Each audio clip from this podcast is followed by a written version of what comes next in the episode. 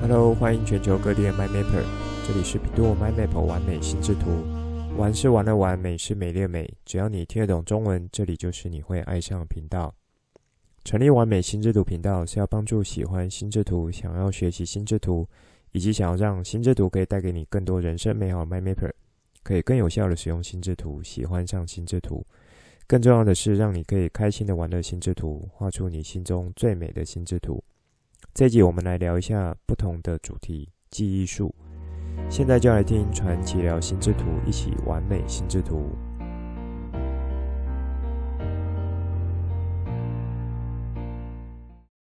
最近啊，有看到不少新的收听者啊，就是 My Mapper。除了说会从开头的基础篇章听之外，我发现听的比较多的是。从 EP 三十五到四十二这几集，也就是在各个学习阶层可以怎么来学习心智图法的这几集，那也可以说是从幼儿开始到高中阶段，我花了八集内容和你们聊的这些地方。我觉得这有带到一个现象，也算是还不错的，就是说在台湾，虽然说心智图法已经呃算进到台湾四十几年，整个从托尼先生提出工具也有五十年左右。但是呢，仍然有不少人在对于这项工具的了解和使用，仍然不是非常清楚或是很熟悉。那在这几年呢，台湾因为整个基础教育政策方向调整，比如说新课纲的施行，还有在大学培育学生、企业招募人才、世界面临各种挑战等等，都让越来越多人了解和反思，如果要进行学习这件事情。已经不能再像以前一样的学习方式，整个教育系统其实已经在默默进行一些彻头彻尾的改变了。之前有和大家聊到，现在学习或是受教育所要培养的能力，已经和以前大大的不同了。未来世界挑战和困难度是多元和复杂的。如果仍然只有用比较单一或是相对单一领域的知识，是不太容易去做到好的解决和处理。但是这种基于单科领域、单门知识的基础，如果再往上累加呢，其实是形成一种跨领域、跨知识和跨科的能力运用。这样子的一种啊、跨界或是跨科的能力运用呢，在现在和未来是越来越需要去发挥出来的。那么，如果套到教育领域，这几年大家比较耳熟能详的。一个名词就是素养。如果是长期关注教育，呃的 MyMapper 们呢，不管你是身为父母、学生或是老师，应该都有同感。要训练和培养出一个具有素养精神和能力的孩子，其实不能只有单靠学校的学习，或是说学校所安排的课程，一定呢要可以去连接到生活面向。而且是日常生活中就可以去很好做到连接的地方。那么学习心智图法呢，就是一种可以从核心开始建立，也可以说是比较有效率的建立各种素养能力需要具备的不同技巧，比如说联想能力啦、组织能力、逻辑能力、推演能力、创造能力、分析能力等等的。这些呢，呃。就是支撑学生阶段，还有在将来成人阶段可以面对学科、工作、职场挑战的一些基础了。好，一开始和大家分享一下最近在完美心智图呃的 My Mapper，我有看到的一些蛮好，也算是蛮有趣的现象，和你们做一下分享。我觉得这算是好事情，因为表示大家对于未来所要面临的这种未知挑战。都想要用一种呃比较基础和核心的角度去想，把核心和基础的能力建构起来，然后用这种核心能力去面对。这里并不是说只要学习心智图法这样子的核心基础，就可以不用再去学其他技能了，然后就可以去面对挑战了，而是要说很多知识技能的基础和核心是有相通的原理的。是有一个通则在的，那么把这样子的通则去学得更纯熟、更完整、更扎实，也就像是在扎马步基本功一样。任何的功夫呢，基本功一定要扎实。如果基本功没有扎实，你要再去使出什么样的招式，其实都是虚的，虚招。打出来呢，看起来好像很厉害，但敌人中招后，其实也没有想象中造成那么大的伤害。如果说你有常在运动的人，尤其是有做一些比较挑战的运动，比如说是跑全马啦，或是说铁人赛之类的，那么其实你最常需要准备、最需要花时间的地方，其实就是基础耐力还有练习量这几个地方。那有了练习量，肌耐力才会有，才可以去撑住你要去进行不同运动技巧的使用和展现。好，这也就是上面所说心智图法，它就有点像在呃学习上各种能力的一种基本功、基础，或是说扎马步这样子的一个面向。当然，你去呃如果知道它一些更好或是更进阶的技巧，你去结合到其他面向的话，他能够带出来的就不会只有基本功这样子的一个发挥了。我印象在几周前，那我自己的公路车有一点状况，就带着车子去当初买车的店家，因为呢和老板也还算聊得来，就互相聊一下车子啦，或是孩子。那结果知道说他的小孩目前是自学生，而且是已经自学到高中阶段了。在台湾，以我的了解，自学大概在十几二十年前开始有一波。啊，算是比较，呃，整个从改革方向这个角度掀起的浪潮。那在更早之前呢，其实法令还没有到那么完善和友善。也就是说，有一些家长是很愿意陪伴孩子，那以他孩子自己的节奏和方式来进行自主学习各种知识。像目前大家比较知道台面上的是这个数位政委的唐凤。他其实从小就是一路自学过来的孩子。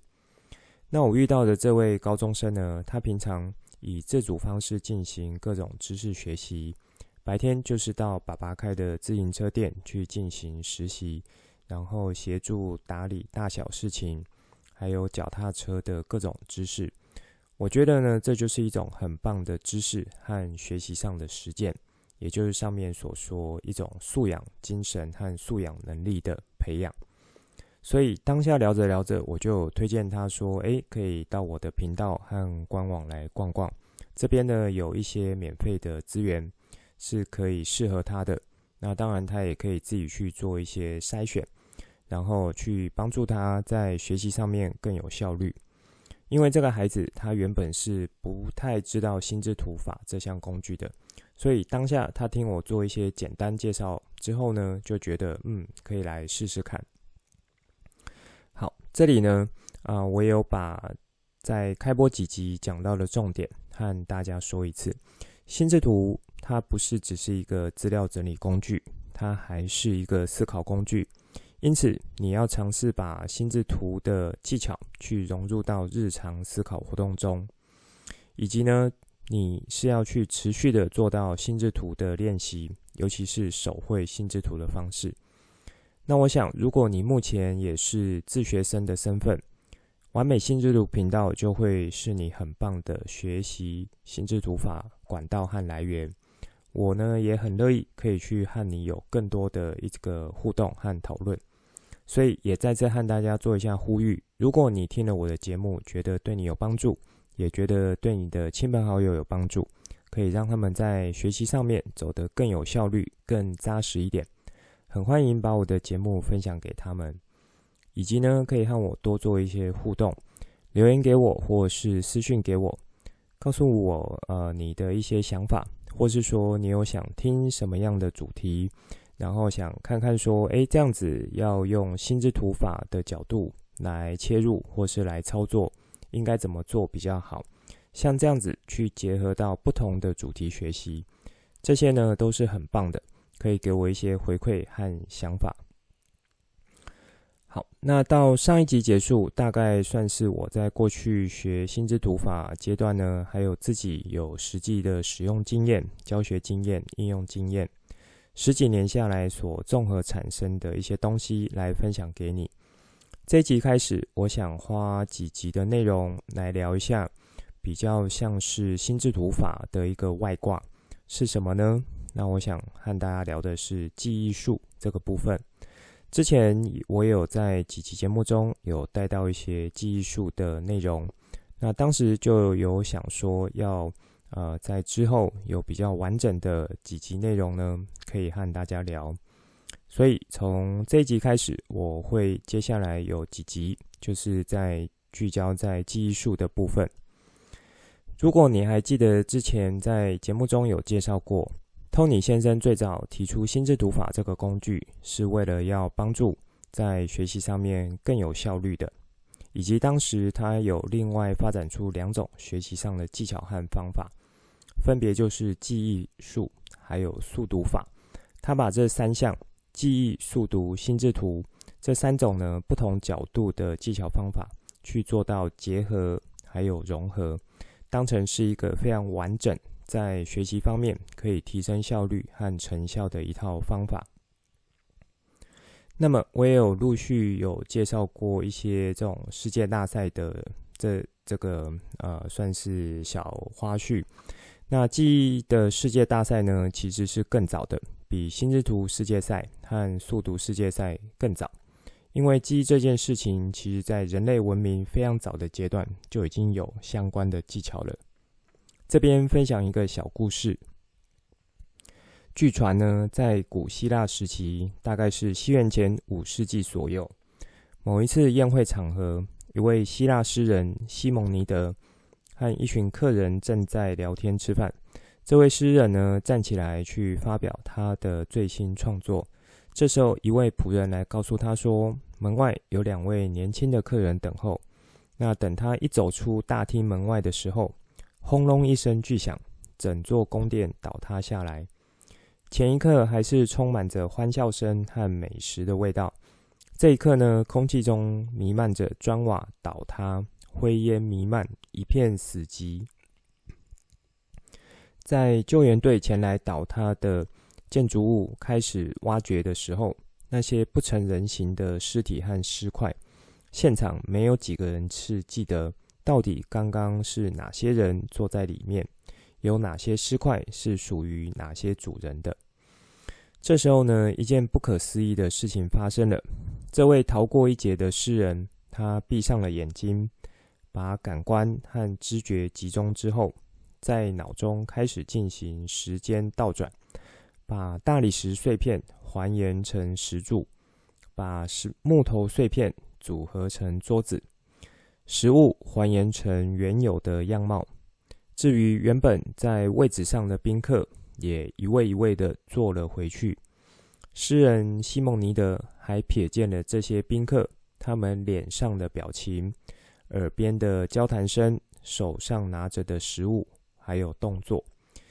接着，他张开了眼睛，牵起这些死者的家属，一位一位去到原本他们家属坐的位置。请他们去做相认。据说呢，就是在这一刻，记忆术诞生了。好，以上这一段是我摘要一本书的内容来讲给你们听，算是分享这个小故事，在人类历史上产生了记忆术这项技巧，并对后世的人有造成的影响。那在之后的好几世纪，尤其是皇宫贵族，据说呢，就是靠这样子的记忆术流传。和训练，去加以控制着贵族和平民之间的地位落差。当时其实是没有什么辅助的工具的，那些大臣靠的就是这一种记忆的能力，去帮助他们记住国家治理需要的各种细节、颁布的法令，还有各种资讯。直到工业革命开始有打字机，开始有电脑记录，以至于呢，到现在网络时代。很多资讯和资料其实已经不用人脑特别去记了，反而在现代这个时代呢，大家对记忆术的学习和使用没有几世纪以前的蓬勃发展。那么，我今天想要提出来的技术重要性会在哪里呢？其实这和我们大脑的运作有关。我们在成长的过程中学习到的事物、累积的知识，逐渐形成我们的独特认知啊，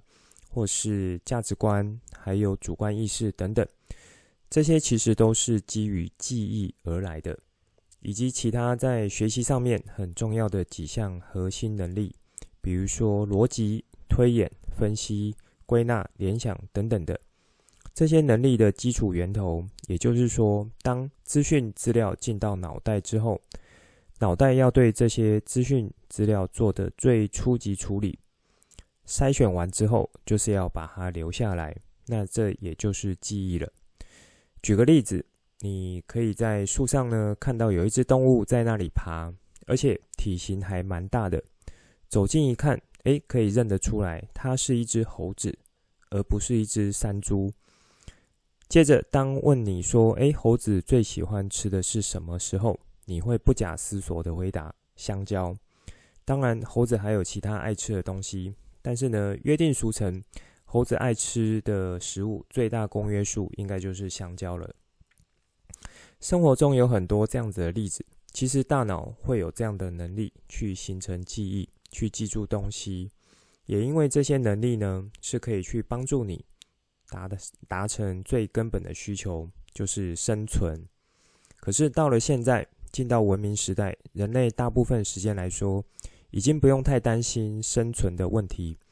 还有呢，有各式各样好用的 3C 产品来帮助你把琐碎的东西记住。只要你知道怎么去使用这些东西就好了。这其实是现代生活的一个很大方便性，但同时呢，对于在学习上面，却也是一种把大脑原本应该可以很活跃、可以蛮好使用出来的能力，却因为不常使用，反而这样子的能力呢，它的一个呃效用会越来越薄弱，或者说你只能去用到很基本的技巧了。目前在市面上有不少教记忆的书籍或是老师，那我觉得这些应该都是不错的，看你是要用什么样的角度来去看待它。在这边，我没有去特别推荐，呃，是哪些书籍或老师，而是想要从一个需求这样子的角度和你们聊。因为现在已经到了这个人手一机，或是说有一只手机就可以帮你打理生活中大小事情这样子的一个时代。那以前那一种靠记忆背诵的知识学习方式，也算是一种过时、跟不上时代的学习方法。在这样子的前提下，你觉得还要花时间去学习记忆术这项技巧吗？那我觉得呢，我是想要从这样的角度来让大家想一下，也算是说有扣到完美心智图频道的一些核心，就是说，呃，在完美心智图频道是从心智图法出发，以及呢是从培养思考能力这样子的角度来出发，然后。那我把这样子的一个核心去延伸到记忆术这个主题来和你们聊，所以这个问题呢是可以让各位 MyMapper 们花一点时间去想的。其实也不是只有在听我的节目时候想，之后呢你都可以呃没事就拿出来思考一下，就是说记忆术对于你，对于目前这个时代，是否仍有必要去花时间做学习呢？因为花时间去学一样新的东西，或是以前没学过的技能，我想每个人一定会有一个假设的前提，就是说，啊、学了之后要帮助到我，而且呢是要帮助不少的，我才会比较愿意去做学习。否则呢，我就是当做这个新闻听听，或是说当做故事来听听也就算了。好，那么我自己的角度又是什么呢？我以前在学心智图法的时候，包含后来有当讲师，其实也就是蛮贴近 Tony 他原本心中设定的这三个方向，就是刚刚上面提到的记忆、速读、心智图这三种，是本质上稍微不一样的方法和技巧，但同时呢，都对于在学习效率和学习成效这几件事情是很有帮助的。当时我就是这三种技巧一起学，所以后来自己使用教学上面都有或多或少去各自的使用上，或是说融合起来一起使用。以记忆术来说，当时学过几种不一样的技的技巧，那在当时我是可以记住圆周率小数点以下八十位的。其实这个圆周率小数点以下的记忆呢，是有金氏世界纪录的，应该是有到好几万位以下。只是后来记住圆周率小数点的数字，对于我在日常生活上的辅助，实在是不知道可以怎么应用，所以久了也就没有去管它，那也就荒废了。那时候呢，还有训练可以去记住一副扑克牌，就是说洗过的一副牌，给我一点时间记住后。随便你怎么考，正着考、倒着考，或是抽考，我都可以去讲出正确答案。但是，一样记住一副扑克牌，好像在生活上的辅助没有到那么大，也就慢慢的放掉了。说这些呢，是要让你们知道，当年我是有去花时间、花精力学习，也有学到一点样子。现在回头看，其实呢，是因为当下。我还不太知道怎么样把学到的东西去做转化和应用，让学到的技巧可以去更好的帮助到我。那我们大脑，人类的大脑有一个很厉害的机制，就是说，啊，一些知识技巧和能力，如果经过一段时间没有使用，其实是会生疏、会遗忘的。这些呢，和当时。的这个你的生存问题如果没有太大关系的话，大脑就会慢慢的判断说，诶，这些没有用的东的技能或是技巧，就可以慢慢的呃把它退到后面去。所以你也可以理解成这个用进废退这样子的角度。好，刚刚有提到说，呃，这个生疏遗忘，但是你可别小看遗忘这个能力。因为人类就是有遗忘的能力，才可以去做到去芜存菁、青出于蓝，或是说随着时间去淡忘掉一些不好的事情。这就很像电脑，它过一段时间要进行一些重整，把一些旁枝末节或是杂乱的部分去去掉、修剪掉，保留真正精华的部分。如果呢，你是羡慕那些过目不忘的人，其实他们过得算蛮痛苦的。因为不管好的事情或不好事情，只要被他经历过，就全部都忘不了。那是一种光想到就会蛮折磨的一个状态。另一种呢，就是怎么样也记不住，一下子就忘掉，或是说有一种脑缺损造成的一个损伤。每天醒过来，前一天以前的记忆全部无法记住，这种人也是过得蛮痛苦的。还有他周边的人会跟着一起痛苦。我印象好几年前，应该也有十几年了。有一部好莱坞电影有演出类似情节的一个题材，呃，应该是一位老婆，她有这样子的一个症状。那老公呢，每天就是用录影带的方式，在她醒来的时候，让她很快速复习她的人生是怎么样的一个状况，也就是呃，当做是补齐在今天之前的人生空白。那一部片呢，是用比较轻松幽默的方式来处理，结局也是比较好的。可是实际上，如果真的是有这样子的，呃，有碰到这样的人，或是说你周边亲人有这样的状况，我想心里面应该都是会不太好受的。那么这十几二十年来呢，因为人口老化、寿命延长，连带身体机能因为老化而凸显出来的，像是失智症。它某个程度上也是一种记忆的流失。虽然说在失智症这边，它形成的原因是更复杂的多，而且有一个在生理上不可逆的一种细胞损伤所造成。好，所以这个呃，它形成原因呢，我们没有去做太多的探讨。这边想带到是说，呃，有许多的证据显示。如果你的大脑还处于年轻健康状态的时候，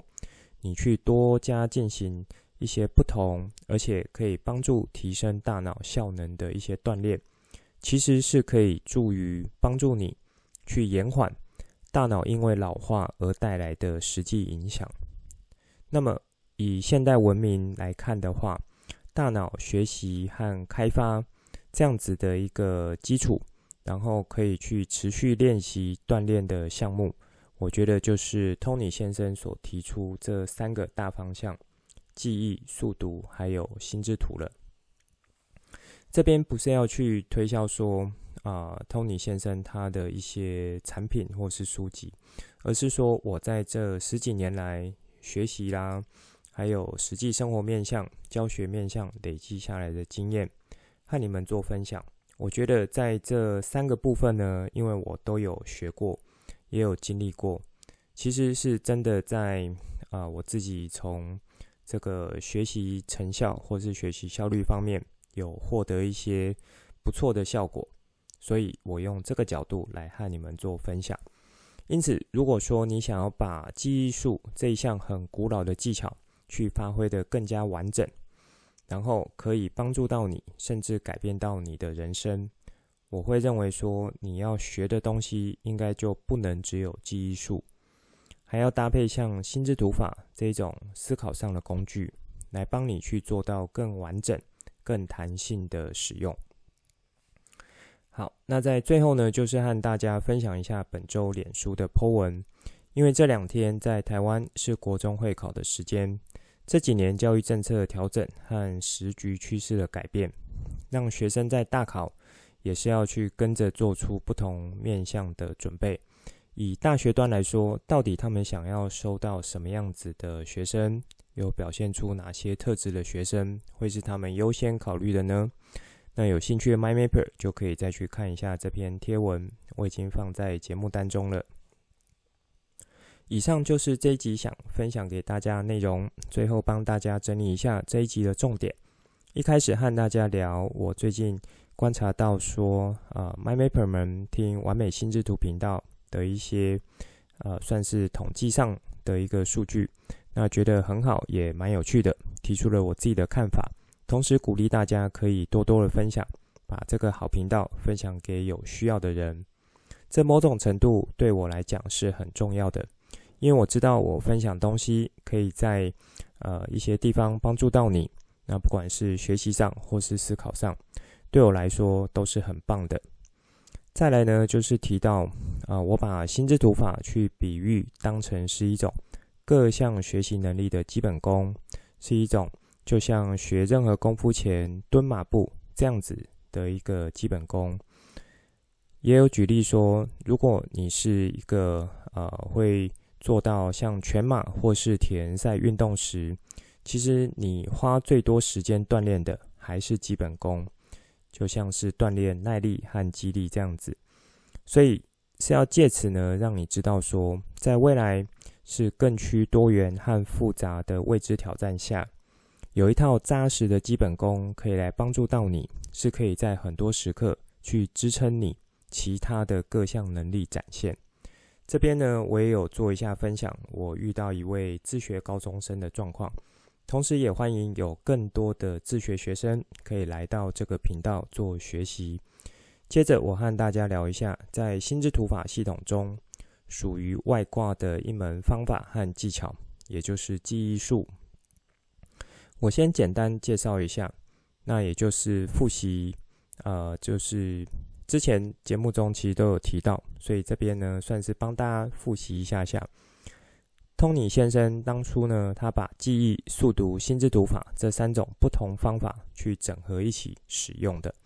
好，那从这集开始，我就会把我知道的记忆术和大家来做一下展开。这集我先和大家简单聊记忆术的起源，还有记忆对我们日常生活的重要性，以及呢，请你们做一下思考。在现今这个时代，学习记忆还有什么样子的重要性？还有什么样子的帮助性呢？这个问题可以让你们带回去思考，不时的拿出来去想一下，以及呢，很快和你们聊记忆和遗忘这两件事情，其实是大脑正常能力的发挥才有的。最后就是本周贴文的这个介绍和分享了。好，这一集的内容就先说到这里，之后再跟大家聊更多我对心智图的认识所产生的经验和想法来跟你分享，带你一起重新认识心智图，一起喜欢上心智图。希望你会喜欢今天的节目。本节目是由百度 MyMap 完美心智图直播，我是传奇，也可以叫我 Coach。欢迎你听了之后有什么新的想法与角度，可以跟我互动。画出心智图，或是留言来跟我分享。节目当中附上官网、脸书还有赖社群资料，以及这一集我想和你分享的心智图作品。欢迎随时透过这些地方来和我做互动。如果你也喜欢这个频道，觉得我分享内容对你有帮助，也觉得对你亲朋好友有帮助，记得帮我订阅、给爱心，把这个频道分享出去，邀请他们一起来享受心之图的美好。我们下次见，拜拜。